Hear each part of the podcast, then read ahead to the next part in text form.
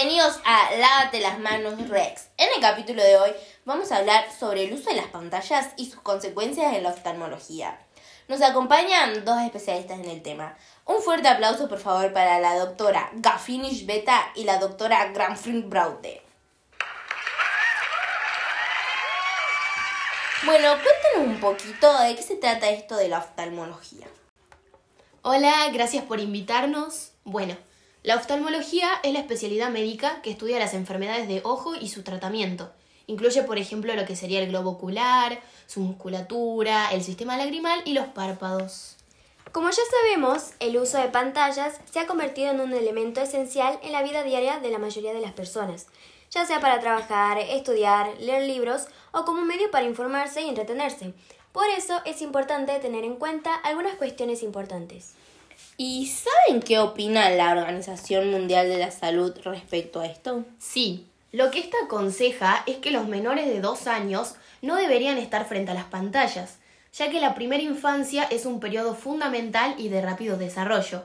Por otro lado, también recomienda elegir los dispositivos de lectura en familia o aplicaciones educativas. No deberían utilizarlos antes de dormir, durante la alimentación o para calmar al niño, ya que esto genera hábitos inadecuados como por ejemplo la dificultad para conciliar el sueño, la obesidad o hasta incluso alteraciones en los vínculos familiares o sociales.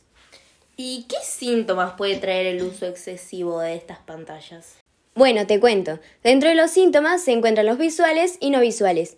Los visuales incluyen cansancio visual, disminución de la visión, miopía o astigmatismo, visión borrosa, visión doble, estrabismo transitorio o parpadeo frecuente tipo tic nervioso. Dentro de los no visuales están dolor de cabeza intenso y alarmante, falta de energía, insomnio, déficit de atención, excitación o irritabilidad y dolor de cuello o espalda. ¿Y cuáles son las medidas que hay que tomar para poder prevenir estos síntomas? Bueno, lo que se aconseja es disminuir el tiempo y aumentar la distancia a las pantallas. Una buena opción sería arreglar el descanso cada media hora y por lo menos durante 10 minutos. Además, se ha demostrado que pasar el tiempo al aire libre también contrarresta este tipo de síntomas. Y esto se debe a que los niños hacen foco principalmente en imágenes más lejanas, generando mayor relajación de los músculos intra y extraoculares.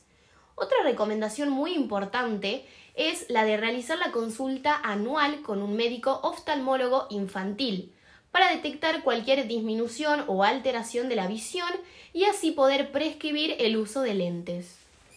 ¿Y qué sucede cuando los adultos nos pasamos el tiempo recomendado frente a las pantallas? Para los adultos, se estima que el promedio de uso de pantallas, mayormente teléfonos celulares, es entre 2 y 4 horas por día, y esto aumenta para los que trabajan con computadoras más de 6 horas diarias.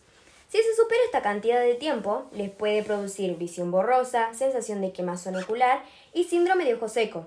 Esto se debe al constante esfuerzo por mantener la vista fija en una imagen cercana, llamado esfuerzo de acomodación, lo que conlleva a miopía transitoria y por ende a fatiga ocular. Para los de mayor edad, que representan presbicia, resulta aún más sintomático con mayor cansancio visual. Para los adultos existe lo que se llama el síndrome de la visión por computadora que engloba lo que serían síntomas visuales, como por ejemplo ojo rojo, sequedad, sensación de basurita, visión doble, visión borrosa, sensación de quemazón o cansancio ocular. Y también están los síntomas musculares como contracturas de cuello, dolor de espalda, dolor de cabeza, falta de concentración y somnolencia. Y bueno, como última pregunta, ¿qué es lo que ustedes especialistas nos recomiendan para los adultos?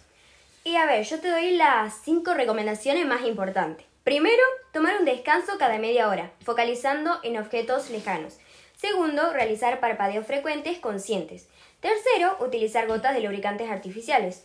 Cuarto, colocar la pantalla entre 15 y 20 grados por debajo de la altura de los ojos y a una distancia mayor a 30 centímetros. Y por último, trabajar con buena iluminación ambiental. Si bien en la vida cotidiana contamos con pantallas, lo que recomendamos es ser conscientes de su uso y tomar las precauciones necesarias para así evitar los síntomas relacionados al exceso en tiempo de exposición. Gracias. Muchas gracias por acompañarnos esta tarde. Nos vemos en el próximo capítulo después de la pausa.